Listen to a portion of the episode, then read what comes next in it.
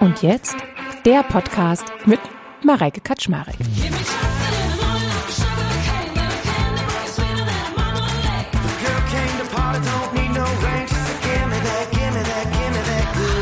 Das ist ja auch generell so, wenn man sagt, ich gehe zur Paartherapie. Trennt ihr euch etwa? Aber letztendlich, als ich damals mit Joel diesen Schritt gegangen bin, habe ich mir dann einfach auch gedacht, ich gehe auch zum Zahnarzt zur Vorsorge. Und das ist so eine innere Zerrissenheit, ja. Mache ich das jetzt oder mache ich das jetzt nicht? Und es ist dann immer die Quadratur des Kreises. Und dann braucht es natürlich den Partner, ja. Und der struggelt auch, weil der will ja auch irgendwie Vater sein und seinen Beruf weitermachen. Das ist oft das Thema, dass man oft den Partner nicht in diese individuellen Prozesse wirklich intensiv mitnehmen kann. Ja? Weil das, was man in den Therapiesitzungen zum Beispiel individuell mit dem Therapeuten erarbeitet, ist oft so wertvoll. Ja? Und man kann das nicht eins zu eins transportieren und der äh, Partner kriegt das nicht mit. Die größte Kraft liegt in dem gemeinsam, dass beide dabei sind, beide einander zuhören, beide auch einander Raum geben für die eigenen individuellen Themen. Als ich vor drei Jahren, ja mittlerweile drei Jahren, angefangen habe, mich mit mir selbst auseinanderzusetzen, weil die Unzufriedenheit in himmlische Sphären ging, fingen auch die ganzen Streits mit meinem Mann an, ja nicht zu eskalieren, aber es wurde immer mehr. Wir waren immer wieder bei den gleichen Themen, die hochkochten. Wir haben uns immer über die gleichen Sachen echauffiert. Ich habe viel gemotzt und war einfach sehr unzufrieden. Und da war es für uns beide ein mehr oder weniger notwendiger Schritt, nicht weil es beziehungsgefährdend war, diese Themen, aber weil sie einfach echt kräftezehrend waren, dass wir uns mal mit einem Paartherapeuten zusammengesetzt haben. Und im Rahmen dieser Paartherapie, ich glaube, es waren am Ende drei Sitzungen, habe ich wahnsinnig viel über mich selbst gelernt. Und das halt bis heute noch nach tatsächlich. Und deswegen gehört für mich zur inneren Arbeit die Paartherapie. Und ich freue mich sehr, dass ich heute eine wunder, wunder, wunderbare Frau bei mir sitzen habe, die liebe Diana Böttcher. Hallo. Hallo. Und wir kennen uns jetzt schon mittlerweile seit zehn Jahren, glaube ich. Kann man wirklich so sagen, ja. Genau. Zehn Jahre, ja. Verrückt. Jahre, genau. Wir haben uns kennengelernt über den damaligen Partner. Mhm. Und ich sehe dich bis heute noch auf der Hochzeit von Joel und mir tanzen in deinem roten Kleid.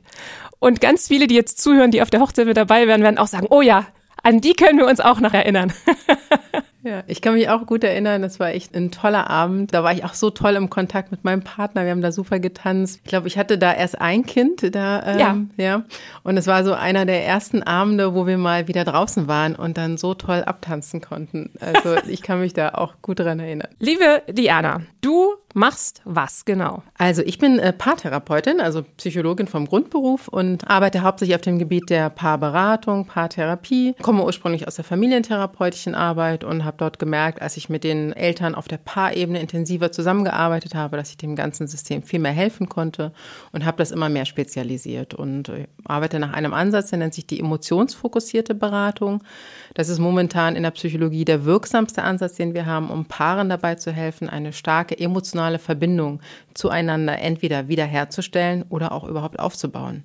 Für wen ist denn Paartherapie? Einfach nur, wenn ich schon in einer absoluten Krise bin? Für jeden, der spürt, dass sich eine Krise anbahnt. Also es ist immer günstig, ja, es ist wie mit dem Zahnarzt, ne?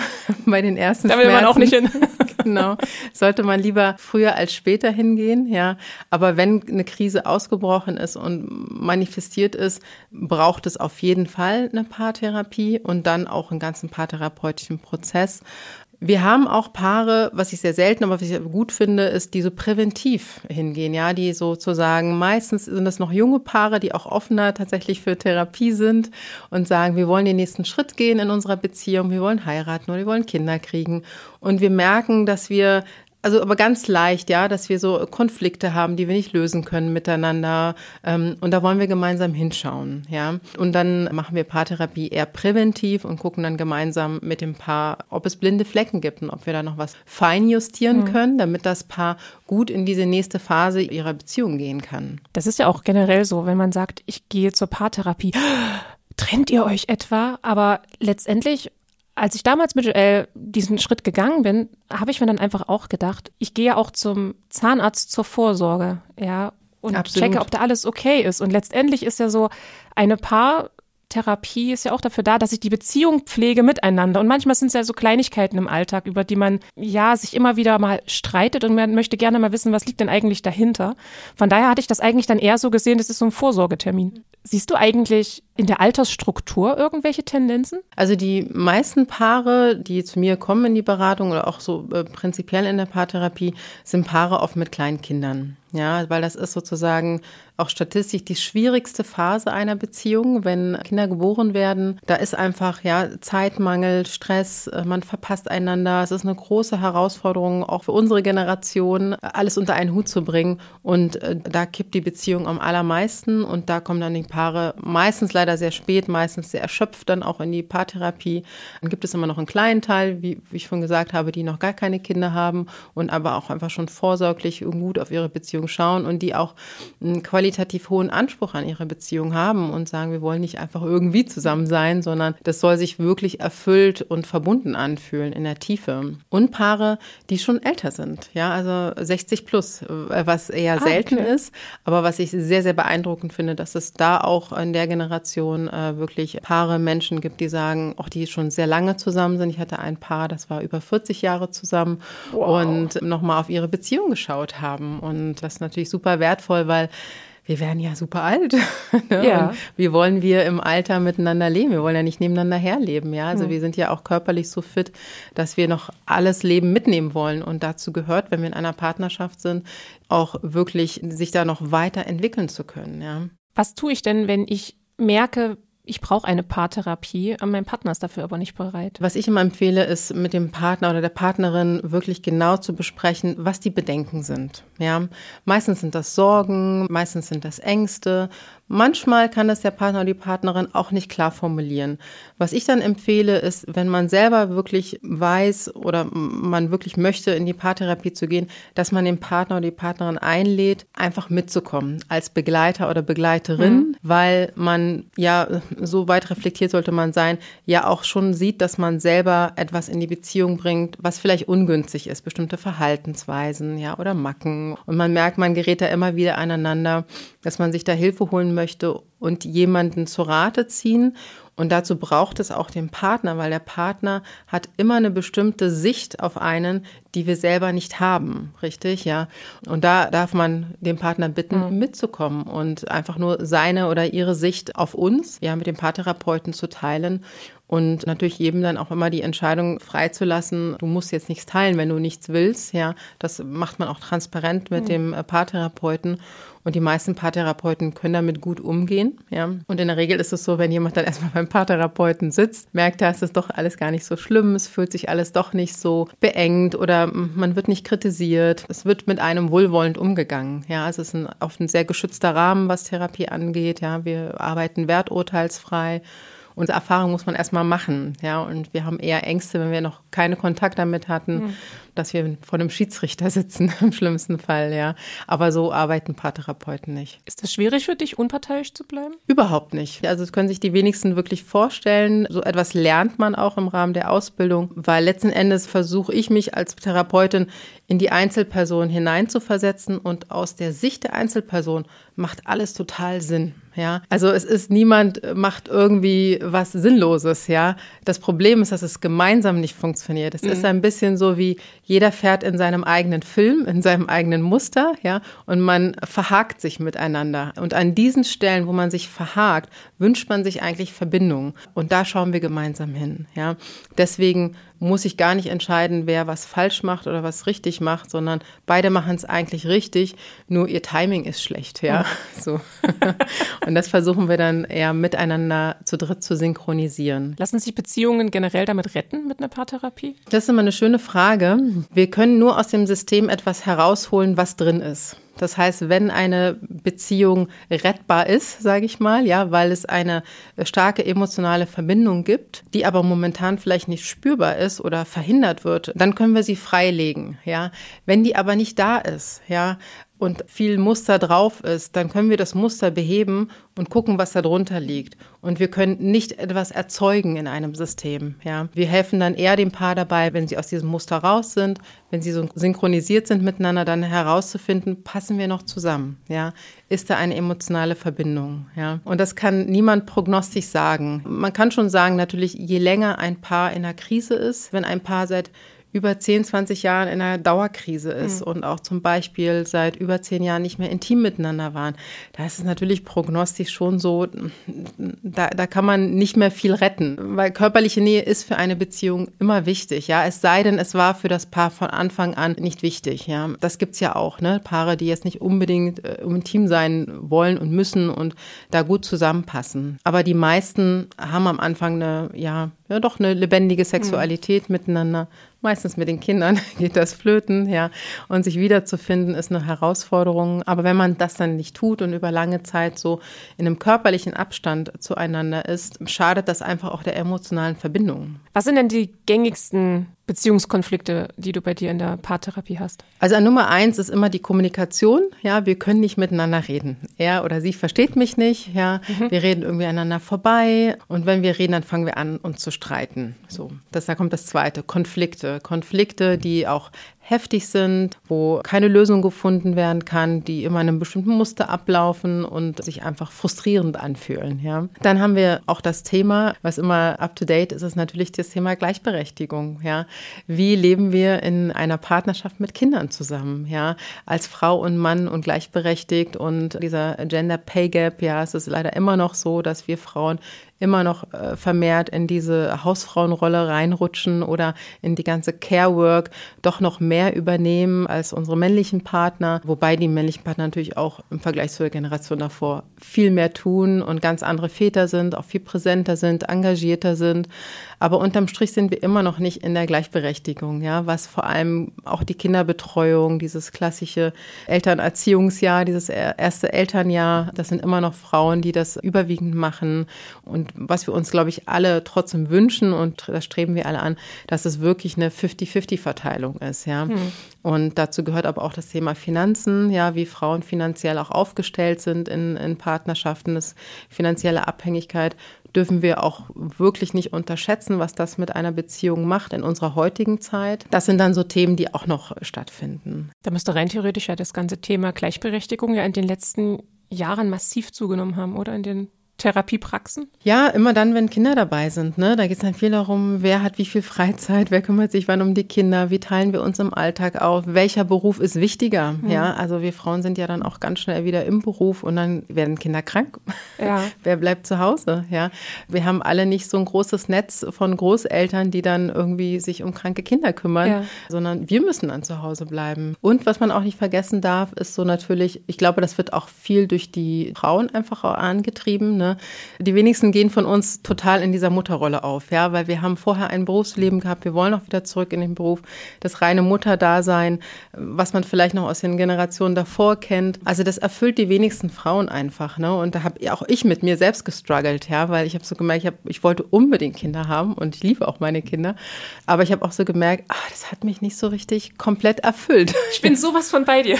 Und dann kam aber bei mir das schlechte Gewissen. War das bei dir ja, genauso? Absolut, absolut, ja. ja. So nach dem Motto, oh, und dann und, und das ist so eine innere Zerrissenheit, ja. Mache ich das jetzt oder mache ich das jetzt nicht? Und es ist dann immer die Quadratur des Kreises. Und dann braucht es natürlich den Partner, ja. Und der struggelt auch, weil der will ja auch irgendwie Vater sein und seinen Beruf weitermachen. Und wir sind ja in der Zeit, wo wir Kinder kriegen, am produktivsten, was auch unsere berufliche Karriere anbelangt. Das fällt ja alles zeitgleich zusammen, ja. Und wir wollen viel reißen und sind dann meistens sehr motiviert, ja, und machen zu viel zur gleichen Zeit. Welches Thema du gar nicht angesprochen hast, ist das Thema Fremdgehen. Ist das gar mhm. nicht so ein großer Punkt? Ah ja, das kommt auch vor, aber es ist wirklich seltener der Fall. Also so, mit, das denkt man oft, ne, gibt es auch auf jeden Fall, aber statistisch gesehen würde ich sagen, das ist wirklich äh, seltener, weil die meisten Paare trennen sich tatsächlich einfach relativ schnell, wenn eine Affäre hochkommt, aufkommt. Die wenigsten Paare haben so eine gute, stabile innere Verbindung, dass sie sagen, wir wollen das reparieren. Wir verstehen, dass sozusagen die Affäre oder jemand Drittes nur in die Beziehung kommen konnte, weil irgendwas nicht intakt war. Das muss nicht immer so sein sein. Aber in 90 Prozent der Fälle ist das so. Ja, in 10 Prozent der Fälle passiert das einfach. Das ist total verrückt. Ja, das mhm. ist einfach so, so ein bisschen sowas wie Gelegenheit macht Diebe. Manchmal sind Situationen einfach so da und dann passiert sowas. Aber wenn das Paar gut verbunden ist, kann es das reparieren und heilen mhm. miteinander. Und im günstigsten Fall, indem man eh schon eine offene Kultur hat, über Gefühle zu sprechen, miteinander durch Krisen zu gehen, ja. Und wenn man es nicht hat, sich zu öffnen und zu sagen, wir lassen uns dort helfen und uns mhm. begleiten, weil uns die Beziehung wichtig ist und es aber etwas ist, was passiert ist, was trotzdem wehtut und wir nicht einfach irgendwie ab ACTA legen wollen und können, ja. Den Teppich drüber kehren. Genau. ja. Nicht den Teppich drüber kehren? Äh, unter den Teppich Unter den, Ke ja, darunter. Genau. Gibt es da für dich so eine Art Schallmauer, die nicht durchbrochen werden sollte, wie viele Stunden man miteinander sich zusammensetzt und arbeitet? Also sagst du dir dann irgendwie, oh, du jetzt nach einem Jahr, wir haben jetzt jede zweite Woche zusammengesessen, das hat, glaube ich, keinen Zweck. Siehst du da irgendwelche Anzeichen, dass das nicht klappt? Ja, also wir, ich arbeite da sehr strukturiert tatsächlich mit meiner Methode, wo auch die Sitzungsanzahlen tatsächlich auch so aufgrund von äh, statistischen Untersuchungen, äh, an denen orientiere ich mich.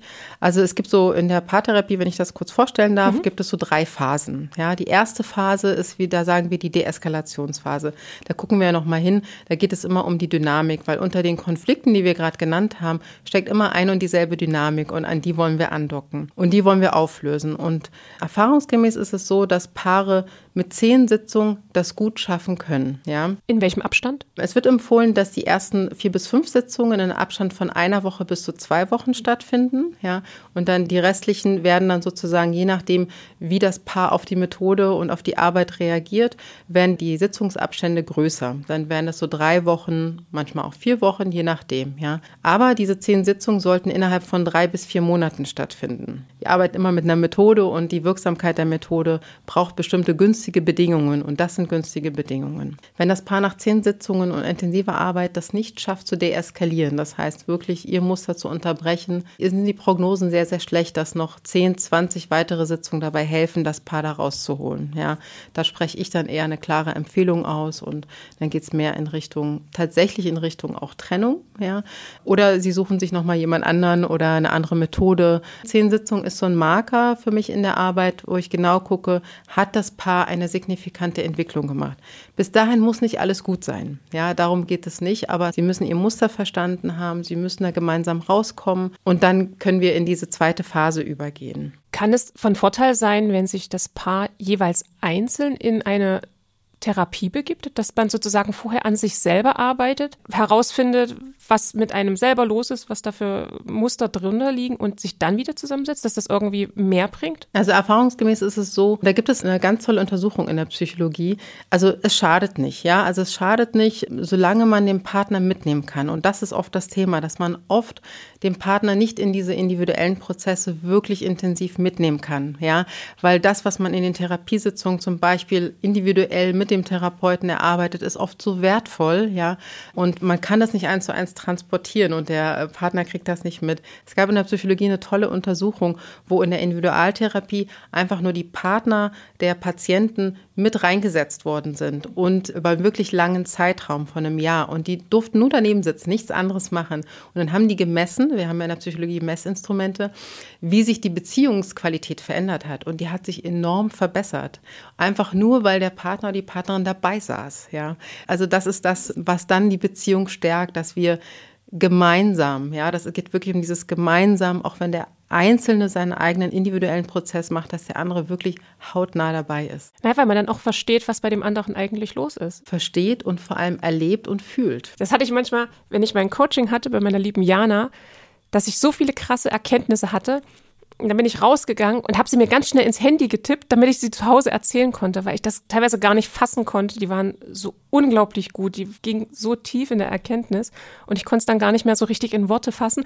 Entweder ich habe eine Sprachmemo gemacht oder schnell aufgetippt oder angerufen. Joel, ich muss dir was erzählen, das und das ist passiert. Da hätte ich ihr manchmal gerne als Mäuschen einfach mit dabei gehabt, tatsächlich, ja. Das macht halt den Unterschied der Paartherapie aus und deswegen arbeiten wir überwiegend gemeinsam. Also wir machen ganz wenig Einzelsitzungen, sondern weil die größte Kraft Kraft liegt in dem Gemeinsamen, dass beide dabei sind, beide einander zuhören, beide auch einander Raum geben für die eigenen individuellen Themen, wo wir dann so bei der Phase 2 der Therapie wären, wo es dann wirklich darum geht, tiefe innere verletzliche wunde Punkte, die der Partner nun mal triggert, ja, zu bearbeiten, zu beleuchten und dann auch gemeinsam zu heilen, ja. Und da gehen wir dann einfach wirklich äh, tiefer und ähm, stärken diese emotionale Verbindung äh, in der Tiefe. Und da, an der Stelle hat das Paar überhaupt keine Probleme mehr mit Konflikten umzugehen. Und tatsächlich ist es ja auch so, viele denken ja, ach, wir gehen jetzt in eine Paartherapie, damit wir äh, mit unseren Konflikten besser umgehen können. Das schafft man, das schafft man auch relativ schnell. Da sind viele ganz verwundert darüber, wie schnell das geht. Ja. Aber eine Partnerschaft, so eine konfliktarme oder gut mit Konflikten umzugehen, ist so ein bisschen der Trostpreis. Ja. Weil der Hauptpreis ist immer eine starke emotionale Verbindung zu haben. Mhm. Das ist der Hauptpreis. Mhm. Und daran zu arbeiten und zu gucken, wie wir sagen, wo gibt es Bindungsblockaden? Weil wunde Punkte, wenn die getriggert werden, dann sorgen die eher dafür, wenn das verletzliche Punkte sind, die nicht aufgearbeitet sind, dass wir nicht im Kontakt mit unserem Partner oder unserer Partnerin bleiben, sondern aus dem Kontakt rausgehen. Und das äh, stört die Beziehung, das stört die emotionale Verbindung, weil da spürt der Partner oder die Partnerin, reagiert auch in seinem Muster und dann verhaken wir uns. Das ja. ist dieses Dichtmachen und die, die ja. Schotten gehen runter und genau. dann geht gar nichts mehr. Genau. Das hatte ich tatsächlich früher auch immer. Da hat sich ja. an mir immer die Zähne ausgebissen. Wenn mir irgendwas zuwider war, wenn ich mich über irgendwas geärgert habe, habe ich einfach geschwiegen. Da konnte mhm. ich nicht reden. Da bist du in den Rückzug gegangen und dann ist er Massiv. dran geblieben. Oh Gott, es richtig? war so schlimm. es war so schlimm. Er kam dann immer wieder, ja, aber Marike, was ist denn los? Was ist denn los? Ich sehe doch, dass da was ist. Nein, es ist nichts. Ja, aber das sehe ich doch. Nein, es ist schon okay. Ja, ja, ja. Und und dann irgendwann kam dann dieses Gefühl, okay, ich muss jetzt was sagen, aber ich konnte es noch nicht. Hm. Ich hatte das richtig auf der Zunge liegen, ich wollte es sagen und ich konnte es nicht. Und relativ schnell habe ich dann irgendwann diesen Absprung geschafft. Mittlerweile bin ich ziemlich impulsiv, also wenn mich was stört. habe ich es dann wirklich, dass ich dann wirklich rausplauze? Ja, auch daran kann ich arbeiten in der Art und Weise, aber ich glaube, es ist besser, als dann zu schweigen. Ja, das erinnert mich sehr an das Bild des Pendels. Also wenn du ja in dieser Rückzüglerrolle warst, ne, und wenn Rückzügler so an sich arbeiten, dann fangen sie an, halt alles Unterdrückte, weil im Rückzug neigen wir dazu, eher vieles zu unterdrücken. Ja. Wenn sie dem sozusagen den, den Weg öffnen, dann schwenkt das Pendel von dem Schweigen ins Rausplatzen, ja. Das hat dann schnell um die Ohren bekommen. genau. Was okay ist, was Teil des Prozesses ist, ja. Und ich bin mir ganz sicher, ja, ähm, dass sich das dann in der Mitte dann harmonisiert irgendwann und so einpegeln wird. Ja. Ich glaube, mittlerweile liegen wir bei 15 Minuten. Mhm. mittlerweile ist es mir auch einfach selber zu blöd. Mir ist es wirklich dann zu blöd, wenn ich sauer bin und schweige, dann zu sagen, ja, warum soll ich denn jetzt schweigen? Und eine ganz, ganz, ganz liebe Freundin hat mal zu mir gesagt, nur sprechenden Menschen kann geholfen werden. Und ich finde diesen Satz so unglaublich wichtig. Liebe Grüße an dich, Dagmar ich finde diesen Satz unglaublich wichtig. Und seitdem 15 Minuten ungefähr.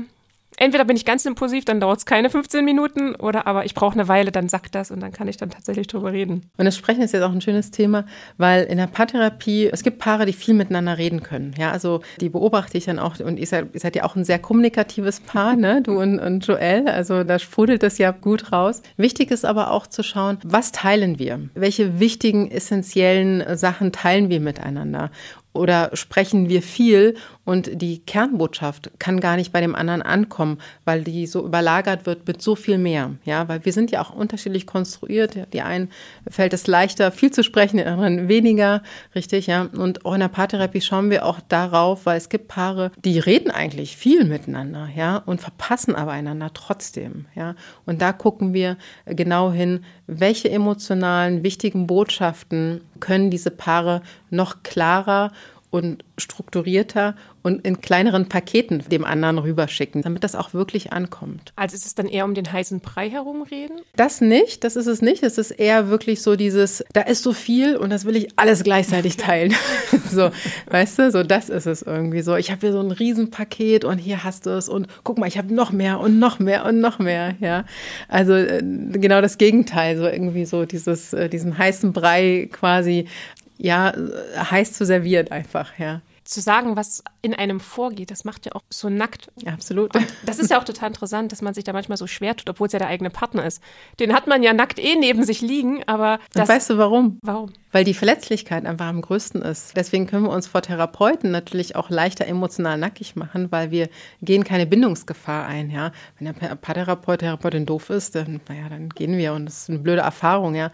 Aber guck mal, wie schlimm das wäre, wenn dein Partner dann du etwas Verletzliches teilst und er total doof darauf reagiert. Ja? Absolut. Das ist, verletzt uns so krass in der Tiefe. Und da kommen wir so ein bisschen auch vielleicht auf dieses Thema des Individuellen, wenn wir in unserer eigenen Geschichte ja so eine Situation schon mit unseren Eltern auch mehrfach erlebt haben, ja, dann sind wir umso verletzlicher und haben so eine Angst, uns dann auch so zu zeigen und sorgen dann eher dafür in Beziehungen, dass wir eher auf der Oberfläche bleiben und nicht so in die Tiefe gehen, ja, weil da werden wir dann verletzlich, da könnte der Partner was falsch machen und das wollen wir nicht. Wie viel ist denn von diesen klassischen Beziehungsthemen eigentlich was aus der Vergangenheit? Also wenn wir auf die Bindungsthemen schauen, ist tatsächlich wirklich vieles aus der Vergangenheit, aber nicht immer alles. Und um das herauszufinden, müssen wir in die Vergangenheit ein bisschen abtauchen. Da gucken wir uns immer so ungefähr ab der vierten, fünften Sitzung gucken wir uns die Bindungsgeschichte an.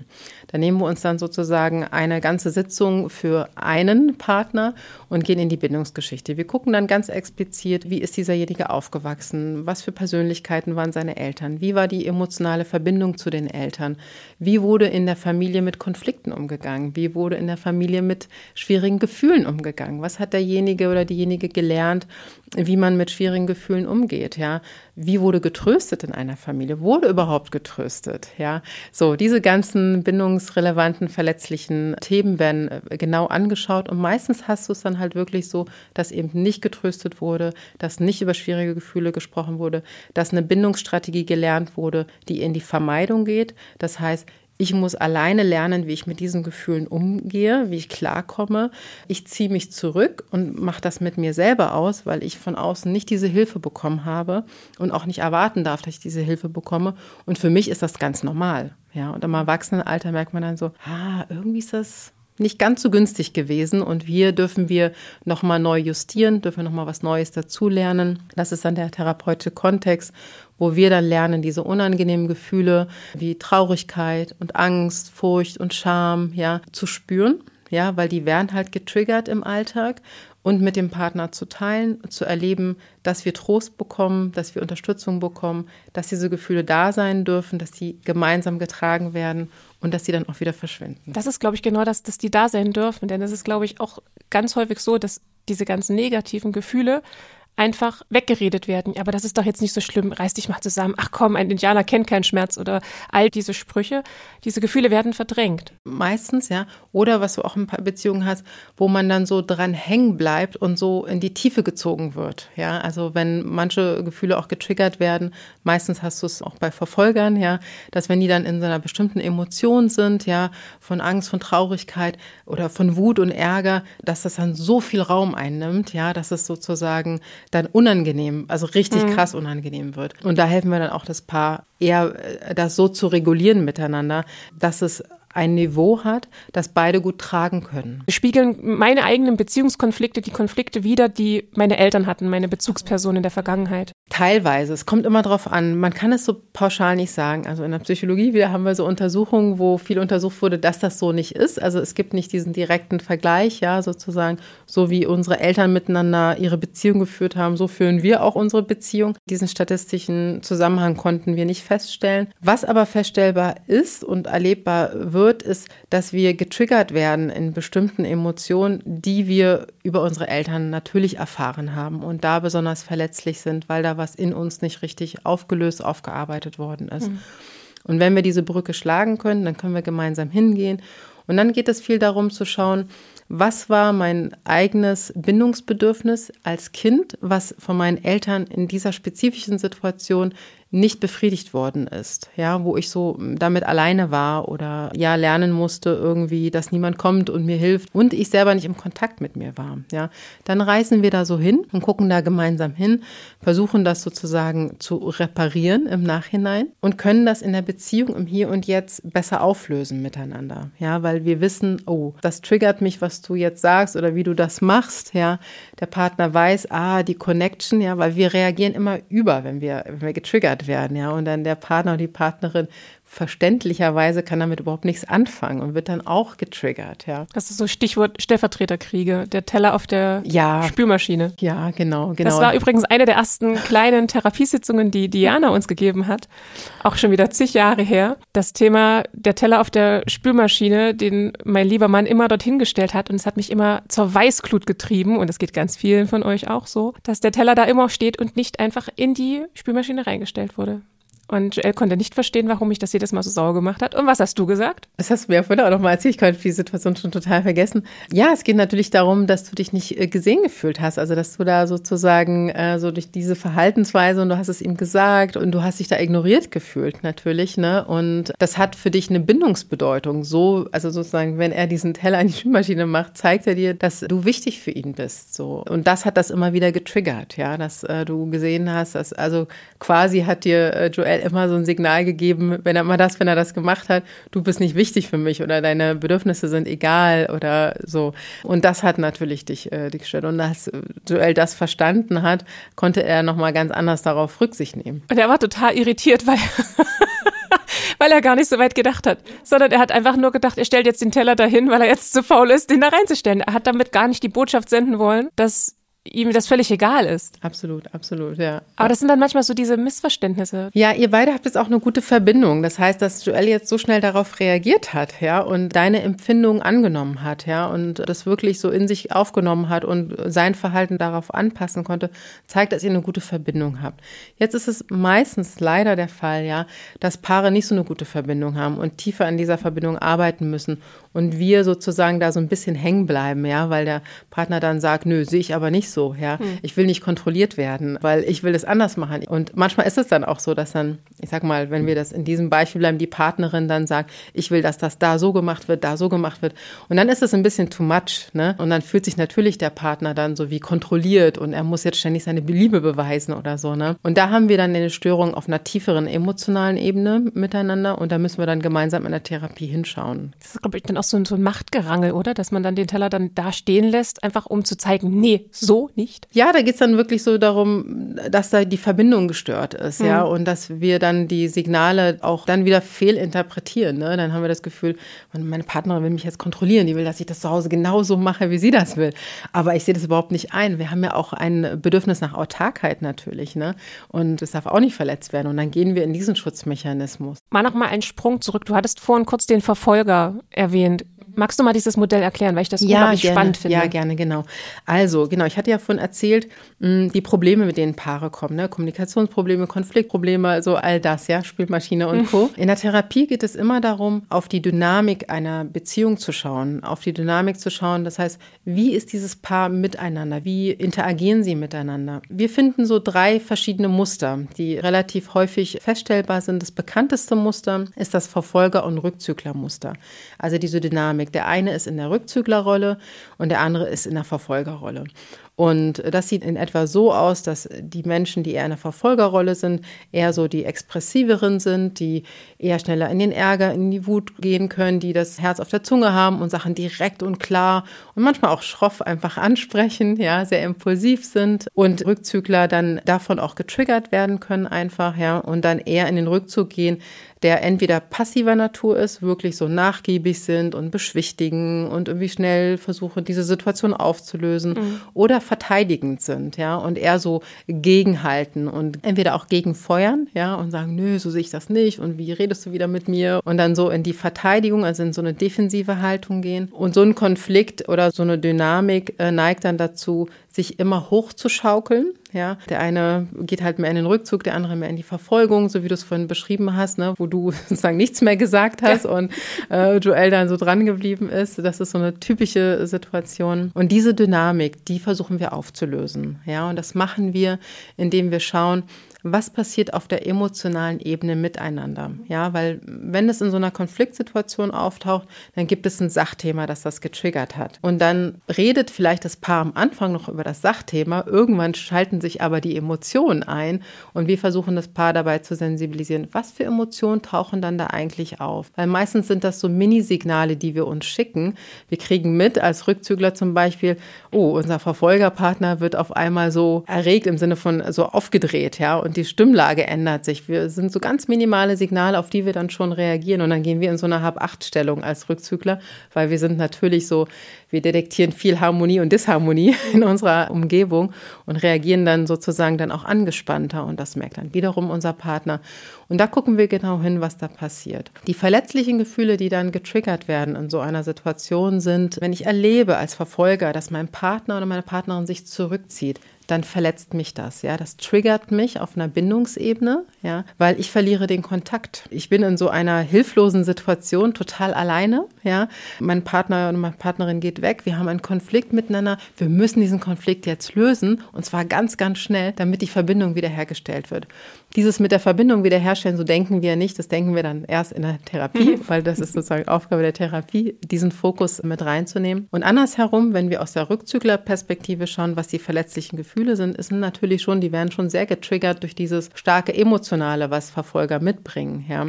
Wut und Ärger und diese Direktheit und so, dieses dann auch so ein bisschen bedrängt werden und dann eher so nicht sich mitzuteilen, mhm. so offen und ehrlich mitzuteilen. Das fühlt sich jetzt gerade nicht gut für mich an, so wie du mit mir sprichst. Es macht mich irgendwie klein oder es macht mir auch Angst oder sprich bitte liebevoll mit mir oder ich bin jetzt gerade total überfordert.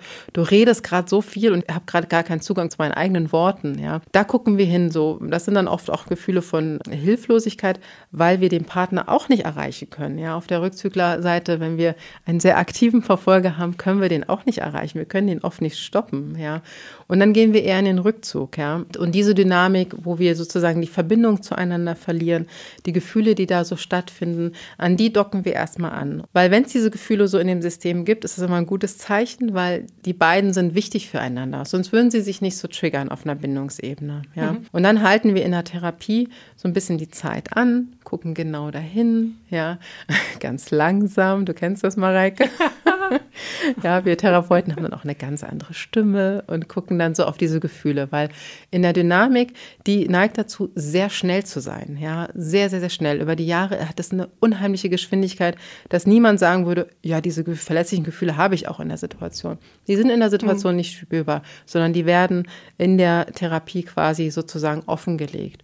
Und dann der Effekt ist, dass sich diese Dynamik dann verlangsamt und auch deeskaliert, wie wir sagen, weil die wird dann ganz langsamer und äh, Paare haben weniger Angst in so einer Situation, können schneller und besser aufeinander reagieren. Ist das eigentlich immer ausgeglichen, dass 30 Prozent ist Verfolger und 70 Prozent der Folger? Oder kann das auch so sein, dass beide Verfolger sind. Ja, genau. Es gibt dann noch die zwei anderen Muster. Also wir sagen so 80 Prozent der Paare haben so ein Verfolger-Rückzügler-Muster, ein recht starres. 80 Prozent, genau. Und dann haben wir so ungefähr, lass mich mal so Pi mal Daumen, also ich habe ja selber jetzt keine Untersuchung gemacht, aber so von meinem Gefühl her, 15 Prozent haben wir Rückzügler-Rückzügler-Beziehungen. Das sind die Beziehungen, die keine großen Konflikte haben, die ein großes Näheproblem haben und eher Konflikte vermeiden, wo beide, sobald so eine Unstimmung hochkommt, ziehen sich beide sofort eher zurück, ja. Also da wird nicht gestritten, die sind auch oft sehr funktional miteinander. Sie kommen aber nicht nahe, weil sie auch beide diese unangenehmen Gefühle vermeiden. Es ist so ein bisschen, die leben so wie jeder auf seiner einsamen Insel und haben dann ein anderes Thema. Also die haben nicht so ein Eskalationsthema, sondern die haben eher das Thema, beide müssen Gefühle zulassen, weil beide Gefühle unterdrücken. Bei Verfolgern ist es so, dass sie eher das Thema haben, dass die Gefühle schnell hochkochen und wenn sie einen Peak erreicht haben, dann wieder schnell runterkochen können und dann auch schnell verzeihen können und auch wieder im Kontakt sein können. Die haben dann aber einen Part, der, der Gegenpart, hm. der Rückzügler ist und bei denen dauert es länger, bis die Gefühle hochkochen. Und wenn die dann erstmal einen Peak erreicht haben, dauert es viel länger, bis die sich wieder abgebaut haben. Kommt dir bekannt vor. ja. So, da haben wir so, wie sagen wir sozusagen, sehr komplementäre emotionale Systeme, die sich finden. Und bei Rückzüglern hat man es halt so, dass beide überhaupt in diese emotionale Aktivierung, dass sie beide diese vermeiden. Ja, und die Verfolger pushen diese emotionale Aktivierung, was an sich erstmal gut ist, ja, weil irgendwie eine Art von Kontakt entsteht. Ja. Ist das Ganze volatil? Also kann es sein, dass wir eine Phase in der Beziehung haben, wo ich eher der Verfolger bin und der andere der Folger oder dann wechselt sich das wieder ab? Oder kann das sogar teilweise themenbasiert sein, dass es bestimmte Themen gibt, wo das so ist?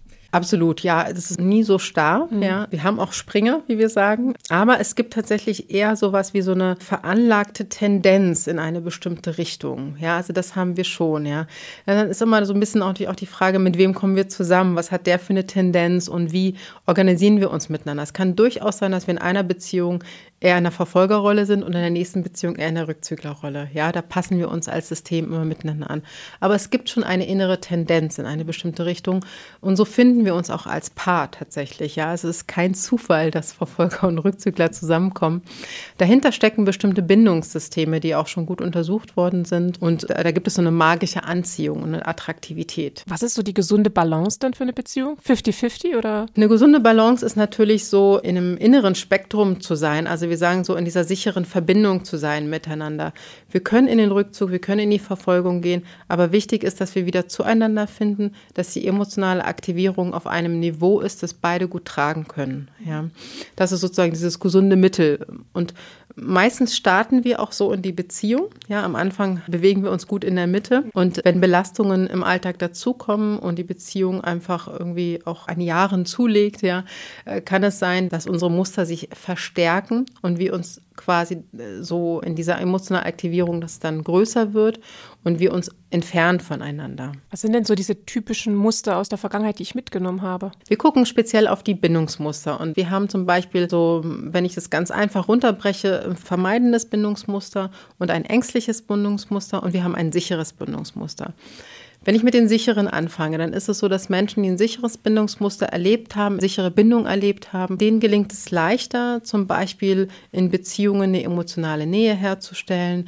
Denen gelingt es leichter, Konflikte miteinander gut zu lösen, dass sie nicht in dieses Muster verfallen und wenn sie kurz in dieses Muster verfallen, gut wieder reparieren können miteinander. Dazu gehört es, gut über die eigenen Emotionen sprechen zu können, gut über Bedürfnisse sprechen zu können, gut auch die Bedürfnisse und Emotionen des anderen annehmen zu können. Ja, das sind so diese diese sicheren Bindungsmuster. Wenn wir ein vermeidendes Bindungsmuster haben, dann neigen wir eher dazu, schwierige Emotionen zu vermeiden, Konfliktsituationen zu vermeiden. Und das ist etwas, was wir mitbringen in die Beziehung. Das ist etwas, was wir meistens aus unserem, ja, die Bindungsgeschichte dort gelernt haben, weil uns das vorgelebt wurde. Es gibt auch eine kleine genetische Komponente und die wird dann dadurch, dass wir in unserer Herkunftsfamilie auch groß werden, auch sozial einfach verstärkt. Und da neigen wir eher dazu, zum Beispiel eher in den Rückzug zu gehen. Ja, wenn wir sozusagen eher so ein vermeidendes vermeidendes Bindungsmuster haben. Dann gibt es das ängstliche Bindungsmuster, wo wir dann eher dazu neigen, eher in die Verfolgung zu gehen. Wir können auch vermeiden und das Verfolgermuster vermeidet auch zu einem gewissen Grad irgendwie. Ne? Zum Beispiel, wenn wir dann so an dem Thema hängen bleiben in einer Konfliktsituation und nicht an die Emotionen unseres Partners oder unsere andocken, ja, sondern auf einer Sachebene versuchen, meistens sind es dann auch Männer zum Beispiel, auf einer Sachebene versuchen, dieses Problem zu lösen. Und das zeugt dann eher, wie wir sagen, das muss man natürlich dann auch herausfinden, eher von einem ängstlichen Bindungsverhalten. Wir fangen dann an zu klammern, so ein bisschen, ja, in die Kontrolle zu gehen, auf den anderen zuzugehen, aber in einer ängstlichen Energie, die dann auch sehr fordernd sein kann. Und das bringen wir auch schon mit, ja. Das ähm, kann dann auch damit zusammenhängen, dass wir in unserer Familie vielleicht Entweder wurde uns das genauso vorgelebt, ja, oder wir hatten erlebt, dass wir nicht gehört worden sind in unserer Familie und dann uns vorgenommen haben, und ab sofort werde ich nie wieder schweigen. Ich werde das nicht so machen wie meine Eltern, sondern ich will gehört werden und ich nehme kein Blatt mehr vom Mund. Und also diese Muster bringen wir in die Beziehung mit rein. Was ist eigentlich daran, dass man an dieser Aussage, dass man immer wieder in die gleichen Beziehungen reinrutscht? In die gleiche Art der Beziehung. Das stimmt zum Teil. Und zwar hat es wirklich auch wieder so die Dynamik. Und das ist das, was uns dann so gleich vorkommt. Weil wir in der Regel suchen wir uns immer ein Pendant. Also zum Beispiel diese Muster, die ich ja gerade erzählt habe. Wir können feststellen, dass vermeidende Bindungsmuster oft mit ängstlichen Bindungsmuster zusammenfinden. Ja, das ist statistisch wirklich schon gut untersucht. Und diese Dynamik, die dadurch entsteht, ja, ist in jeder Beziehung dann irgendwie gleich, ja. Und deswegen kommt es uns auch realistisch auch so vor, es ist dann auch wirklich real, dass wir irgendwie in der nächsten Beziehung das Gleiche in Grün machen und in der übernächsten das Gleiche irgendwie in Pink machen, ja. Und da gilt es dann wirklich so, an die eigenen Bindungsmuster anzudocken. Sucht man sich unbewusst als Partner oder Partnerin seine Eltern? Manchmal sagt man doch, ja, ich habe meinen Vater geheiratet. Also ehrlich gesagt nicht. Da kann ich ganz viel Entwarnung geben. So ist es nicht. ganz im Gegenteil. Aber es kommt uns so vor, weil natürlich der Partner oder die Partnerin bestimmte Verhaltensweisen, die uns triggern, meistens darauf zurückzuführen sind, dass diese Verhaltensweisen aus unserer eigenen Kindheit quasi uns dort auch verletzt haben, ja. Wie zum Beispiel genauso dieses, wenn wir einen Partner haben, der schweigt im Konflikt, ja, und wir hatten eine Mutter oder einen Vater, der auch geschwiegen hat, dann triggert uns das umso mehr. Also dass es uns triggert, ist ganz gesund, äh, ganz normal, ja, weil das ist ein Kontaktabbruch. Da müssen wir darauf reagieren. Also wenn wir da lässig sind, bedeutet das, dass wir keine Verbindung haben und dass uns der Partner egal ist. Aber wenn wir darauf überreagieren, ja, weil wir dann extrem in die Verfolgung gehen, dann kann es damit zusammenhängen, dass natürlich so etwas schon erlebt worden ist in der Kindheit, ja, weil Mutter und Vater geschwiegen haben und man sie nicht erreicht hat und das starke Gefühl von Hilflosigkeit und Machtlosigkeit und Ohnmacht gefühlt wurde und das wird dann reaktiviert im Hier und Jetzt. Und dann denken wir natürlich, ah, ich habe mir meine Mutter oder meinen Vater nach Hause geholt. Aber man darf ja immer nicht vergessen, man muss das Gesamtbild betrachten und die Gesamtpersönlichkeit. Und wenn man das vergleicht, gibt es nicht genug Überlappungen, dass wir sagen können, wir haben uns unsere Eltern mit nach Hause geholt oder in die Beziehung geholt oder whatever. Was sind denn so die fünf typischen Beziehungskonflikte und was genau steckt dahinter? Teller auf dem Geschirrspüler, den hatten wir ja schon, das haben wir ja schon geklärt. Thema Putzen. Mhm. Ist das ein großes Thema, wenn ich, ich, wär, ich habe, das fällt mir jetzt gerade ein. Ich habe tatsächlich im Vorfeld unserer Aufnahme im Freundes- und Bekanntenkreis rumgefragt, was sind diese, diese typischen Streitthemen, die Sie mit Ihrem Partner haben, die Sie immer wieder haben. Punkt eins ist tatsächlich die Gleichberechtigung bei der Kindererziehung und bei der Kinderbetreuung. Also das ist ein ganz großes Thema. Damit habe ich gar nicht gerechnet. Das war überhaupt nicht bei mir auf dem Schirm. Das war das erste Thema. Das zweite Thema war tatsächlich das Gehalt, mhm. dass die Frau mehr verdient als der Mann. Mhm. Da war auch, ich auch ja. sehr überrascht. Das, das hätte ich auch nicht gedacht. Das ist auch ein Problem dann. Also ist nicht an sich ein Problem, sondern es kann zu einem Problem werden, ja. Ja, da war das dann mhm. wirklich so das Gefühl bei dem Mann, er ist nicht manns genug. genug ja. Das mhm. fand ich auch sehr interessant. Das dritte war das Thema Kindererziehung, wie sie in bestimmten Situationen mit den Kindern umgehen. Da waren auch ganz viele Konflikte dabei. Da war ich auch überrascht. Hm. Vielleicht, weil ich das selber nicht kenne. Also natürlich sind wir uns hier und da bei manchen Themen nicht eins, aber das würde ich jetzt niemals als schwerwiegend oder als Konflikt betrachten. Und ganz großer Punkt ist natürlich das Putzen. Das waren so diese Themen, die ich herausgefunden habe. Ja. So ein Stück weit deckt sich das auch mit, also so dieses ganze Thema um Kinder und Erziehung und da Unterschiede. Da ist es immer wieder wichtig, so auf diese emotionale Verbindung zurückzugehen, ja, und dahin zu schauen, wie die Dynamik ist. Weißt du, so als Eltern dürfen wir unterschiedlich sein und wir dürfen ein Stück weit auch unterschiedlich unsere Kinder erziehen, gleichermaßen, also gleichzeitig, wenn das gut kooperativ miteinander geht, ja. Schwierig wird's, wenn wir das nicht gut finden, wie der Partner oder die Partnerin das macht. Und da ist viel das Thema emotionale Verbindung. Wie gut sind wir da emotional verbunden? Verstehen wir, warum der Partner oder die Partnerin das so macht? Werden wir gehört? Ja. Also das versuchen wir wieder auf der Ebene zu lösen. Auf einer anderen übergeordneten Ebene, die manchmal auch teilweise wirklich nicht lösbar ist, sind tatsächlich, tatsächlich so Themen, die sich so am Putzen oder Geschirrspüler zeigen, ist das Thema Ordnung, Unordnung. Wir sind da manchmal unterschiedlich. Manche Menschen sind sehr ordentlich und sind mit einem Partner zusammen, der komplett unordentlich ist, beziehungsweise ein kreatives Chaos lebt, ja. Und dementsprechend hast du es dann auch so Menschen, die gerne planen und strukturiert sind und manche, die gern spontan und flexibel sind, ja. Also so eine Gegensätze finden sich dann irgendwie ja. Oder halt auch dieses Passiv und Aktiv, ja. So einen sehr aktiven Partner, der gerne rausgeht und unter Menschen ist, sportlich aktiv ist, ja. Und dann eher so ein, jemand, der so mehr häuslich ist und es mag eher so in einem geschützten häuslichen Rahmen zu sein, lieber Wellness macht zum Beispiel, ja, als so rauszugehen und Party zu machen. Diese Unterschiede gilt es auch irgendwie zu handeln. Da fällt mir gerade ein, und das ist wirklich ein ganz großer Vorteil, wenn man mal genauer hinguckt, was mit einem eigentlich manchmal los ist und wenn man mal hineinspürt, wie fühlt man sich gerade.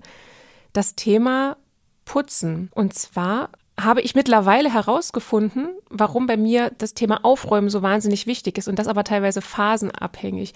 Und da muss ich sagen, bin ich wirklich stolz darauf und froh, dass ich das herausgefunden habe. Ich merke, wenn ich wahnsinnig viel Stress rundherum habe, im Büro liegt wahnsinnig viel Arbeit auf dem Schreibtisch in der Schule oder in der Kita ist noch dieses und jenes zu organisieren. Vielleicht noch im familiären Umfeld Geburtstage oder was weiß ich. Und ich muss koordinieren und planen und strukturieren und darf zigtausend Dinge dürfen nicht vom Radar gehen. Dürfen nicht aus dem Radar fallen. Nein. Ach, du weißt, was ich meine. Ich weiß, ja.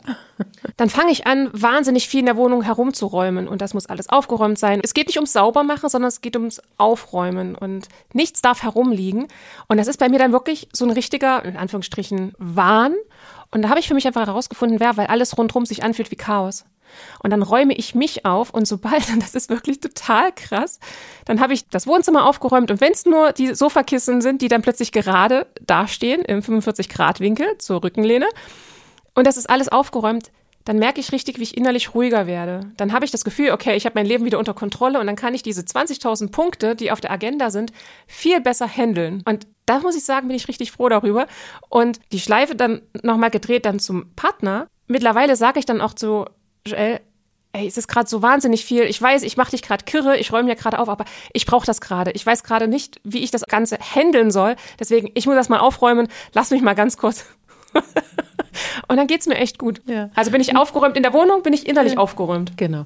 Da beschreibst du wirklich so dieses Phänomen, dass wir manchmal das wirklich brauchen, dass wir dann Ordnung im Außen schaffen, damit sich das im Innern spiegeln kann. Aber dieses Chaos oder diesen Stress, jetzt auch wenn du es erzählst, erlebe ich dich jetzt auch gerade, gehst, kommst du, gehst du auch voll rein emotional, richtig? Ja. ja. Das passiert ja im Innern, richtig? Ja. ja. Und dann ist es was ganz Natürliches irgendwie, weil wir im Inneren nicht so gut aufräumen können. Ja, das dürfen wir dann lernen im Laufe unseres Lebens, wie wir da liebevoll und mitfühlend mit uns selber sind und da hingucken und sagen, okay, was ist jetzt gerade das Wichtigste? Was schaffe ich? Und bin trotzdem ein guter Mensch, eine gute Mutter. Ja. Und ja, was wir dann eher noch machen, was aber auch hilft, ist natürlich ja Ordnung im Außen zu schaffen. Und das wirkt dann auf uns. Das ist dann wie Balsam, ja. Das ja. ist dann, ich komme dann wirklich runter und ich kann mich dann auch nicht hinsetzen und mir einen Kaffee gönnen, sondern ich muss dann erst die Kissen sortieren. Und da sind wir auch unterschiedlich. Und es gibt Menschen, die dann eher, wenn die in so eine Situation reingeraten wie du, dass sie dann eher komplett abschalten, ja, und mhm. alles ausblenden können, ja. Das innere Chaos wie auch das äußere Chaos. Und die haben dann halt eine andere Strategie damit umzugehen. Gottes Willen, stell dir vor, ich hätte so einen Partner. Würde dich ja umkommen. Das sind die Situationen, wo es dann sich verhakt, ja, weil jetzt, so wie du es berichtet hast, bist du ja sehr offen, transparent und ihr seid ja dann irgendwie gut eingespielt, du und Joel da drauf drauf, ja. Wenn es sich verhakt, sieht es dann eher so aus, dass jemand wie du dann anfängt, irgendwie Vorwürfe zu machen, ja, oh Kritik ja. zu machen, ja, und so und, ähm, und zu meckern und ihr lasst alles hier liegen und ich muss das alles aufräumen und dann wehrt sich der Partner natürlich oder die Partnerin dann darauf und dann verhakt man sich und dann ist irgendwie noch mehr Chaos, als schon da ist. Man merkt auf jeden Fall, dass die Paartherapie dir in Fleisch und Blut übergegangen ist. Danke. Als du heute Morgen zu uns ins Büro kamst, haben auf dich Kaffee und Croissant gewartet und auf Joelle und mich eine kleine Paartherapie über einen leicht schwelenden Konflikt und da mussten wir schon schmunzeln. Da habe ich gedacht, das ist echt nicht schlecht. Kriegt man doch gleich äh, Hilfestellungen sozusagen. Ja. Liebe Diana, zum Abschluss gibt es für dich zehn wunderschöne Fragen mhm. und ich bekomme von dir zehn Antworten. Mhm. Denk nicht so lange drüber nach. Ganz spontan, okay. Ganz spontan. Okay. und jetzt zur Sache. Zehn Fragen, zehn Antworten. Los geht's. Das hätte ich gern früher gewusst. Dass ich genug Zeit habe für alles, was ich will. Womit kann man dich so richtig auf die Palme bringen? Oh, das ist schwer. Ich bin ein sehr ausgeglichener Mensch. Also meine Kinder. Meine Kinder, wenn die nicht machen, was ich sage. ja, meine Kinder können mich auf die Palme bringen. Ja, sorry. Ich habe euch trotzdem lieb. I feel you. Welches antrainierte Verhaltensmuster aus deiner Kindheit hast du überwunden? Uh, ich bin ja auch eine Rückzüglerin, muss ich ganz offen zugeben und natürlich zu schweigen und wegzugehen, ja, sondern wirklich irgendwie zu bleiben, die eigene Wahrheit zu sprechen, für sich einzustehen, aber auch liebevoll auf den anderen einzugehen und nicht in die Ablehnung zu gehen. Das habe ich überwunden. Yeah. Sehr gut. Was ist deine größte Angst? Oh, meine größte Angst ist immer irgendwie so sehr irrational, soll ich das sagen, dass irgendwas Schlimmes passiert, dass irgendeine Katastrophe passiert. Und ich weiß aber nicht, woher die kommt. Also das ist irgendwas, was sehr irrational ist. Irgendeine Katastrophe passiert irgendwie. Im persönlichen oder im weltlichen Sinne? Im weltlichen und im nahen persönlichen Sinne, im Sinne von, ja, irgendwie, keine Ahnung, beraubt zu werden oder irgendwie Krieg bricht aus, irgendwie sowas, ja. Was machst du bei der Erziehung deiner Kinder anders als deine Eltern bei dir? Ich rede sehr viel mit denen, ich texte sie zu und sie müssen mir ganz viel über ihre Gefühle erzählen. Die zukünftigen PartnerInnen deiner Kinder werden sich bedanken. Ja, äh, soll oder? ich weiterführen? Oder Kannst, du gerne machen. Ja, ja. Kannst du gerne machen. Absolut, die werden sich sehr dafür bedanken, dass quasi alles auf die Goldwaage gelegt wird und jedes Gefühl wichtig ist, dass angehalten wird und ausdiskutiert wird. Ey, das ist so wichtig. Das ist so unglaublich wertvoll, aber das ist ja das, was uns letztendlich gefehlt hatte. Ja, also definitiv sehr gut. Über welchen Glaubenssatz stolperst du noch heute? Ach, dass ich nicht genug bin, dass es nicht ausreicht, was ich tue, ja, dass ich nicht alles schaffe, sowas, ja, so Selbstzweifel, dass es nicht ausreicht, was ich tue, was ich kann. Mit welcher Charaktereigenschaft bei deinem Gegenüber kommst du überhaupt nicht klar? Oh, ich komme überhaupt nicht klar, wenn mich jemand zutextet. Ich bin jetzt jemand, der nicht viel redet. Ich mag es, wenn jemand kommunikativ ist, aber nicht, wenn er mich zutextet. Also wenn ich so merke, dass jemand gegenüber nicht Wert darauf legt, dass wenn ich was teile, dass er darauf eingeht, sondern einfach drüber wegspricht. So, ne? Das mag ich gar nicht. Wer mag das schon? Wer hat dich maßgeblich in deiner persönlichen Entwicklung weitergebracht? Puh. Das ist eine gute Frage. Ich würde jetzt keinen einzelnen Menschen herauspicken, aber es sind natürlich andere Menschen. Ja, es ist auf jeden Fall immer meine Partner auch gewesen. Ja, weil ich immer sehr auch nahe und intensive Beziehungen geführt habe, mich auch mal gut getriggert haben. Freunde auf jeden Fall, also wirklich sehr enge Freunde. Ich habe nicht viele, aber die sind dann dafür ganz, ganz eng. Vor allem auch meine beste Freundin. Hallo Ilka. Und ich bin ja nicht nur Therapeutin, sondern gehe auch gerne selber in die Therapie, ins Coaching. Lass mir immer helfen, wenn ich merke, ich komme an so Punkte, wo ich alleine nicht weiterkomme. Und diese Menschen haben mich sehr beeinflusst auf jeden Fall. Was machst du, wenn es dir schlecht geht? Ich übe mich im Mitgefühl für mich selbst. Das konnte ich lange Zeit nicht und gucke erstmal, was brauche ich, stelle mich an erster Stelle, ja, und kommuniziere das mit der, meiner Außenwelt, mit den Mitmenschen und versuche dann dafür zu sorgen, je nachdem, ob wenn der Kontext das erlaubt, dass ich dann erstmal zu meinem Bedürfnis komme und erstmal gut für mich sorgen kann um wieder für andere mitsorgen zu können, wie für meine Kinder zum Beispiel. Deine Lebensweisheit lautet? Geduld, geduldig sein. Ja, das ist sozusagen das, das, was ich für mich nehme, dass alles seine Zeit hat, alles in einem organischen Rhythmus passiert und Wachstum passiert und ich ja lernen durfte oder immer noch dabei bin, ehrlich gesagt, es ist nicht abgeschlossen, dass uns nichts entgeht oder wegrennt und dass wir ja im Hier und Jetzt sein dürfen und dafür müssen wir geduldig sein und genießen können und dann, wenn die Zeit kommt, dann weiterzugehen. Hm. Liebe Diana, mhm. ich danke dir für die eine Stunde spannender Fragen, Fakten. Ja, vielen Dank. Es hat großen Spaß gemacht. Ja, auch du hast hier tolle Fragen ausgesucht, Mareike. Auch sehr typische, aber auch teilweise tatsächlich sehr differenzierte. Da bin ich sehr spannend. In Zusammenarbeit mit meinem Mann entstanden. ich finde ja sowieso, wenn Mann und Frau es schaffen, ja, und das ist ja das, was in der Paartherapie auch gemacht wird, ja, wenn man so Hetero-Beziehungen hat, ne, aber auch Homo-Beziehungen haben eine weibliche und eine männliche Komponente, ne, das wissen wir ja nun mittlerweile alle. Wenn die zusammenarbeiten können, ist das die beste Voraussetzung, um das ganze System voranzubringen. Und da können wirklich Synergien entstehen, die wirklich ganz wunderbar sind. Und das ist das Tolle, ja, dass wir Paare schaffen gemeinsam. Weil alleine können wir schon sehr vieles. Das müssen wir nicht mehr lernen. Ich finde, das war ein guter Abschluss. Ja. Ich danke dir, dass du da warst und freue mich danke auf ein nächstes Einladung. Mal. Ja, das freut mich auch. Tschüss. Alles Gute. Das war Und Jetzt, der Podcast mit Mareike Kaczmarek. Schön, dass du dabei warst. Wenn du auch die nächsten Folgen nicht verpassen möchtest, dann abonniere meinen Podcast und jetzt und aktiviere die Glocke. So bleibst du definitiv auf dem Laufenden. Besuch mich gerne auf meiner Website www.undjetzt.de. Dort kannst du dich auch in meine Newsletter eintragen und erhältst regelmäßig spannende News und Behind-the-Scene-Einblicke zum Podcast. Wenn du Fragen oder Anmerkungen zu und jetzt hast, dann kannst du mir auch gerne eine E-Mail schreiben an hallo@undjetzt.de. Und jetzt bis bald, deine Mareike.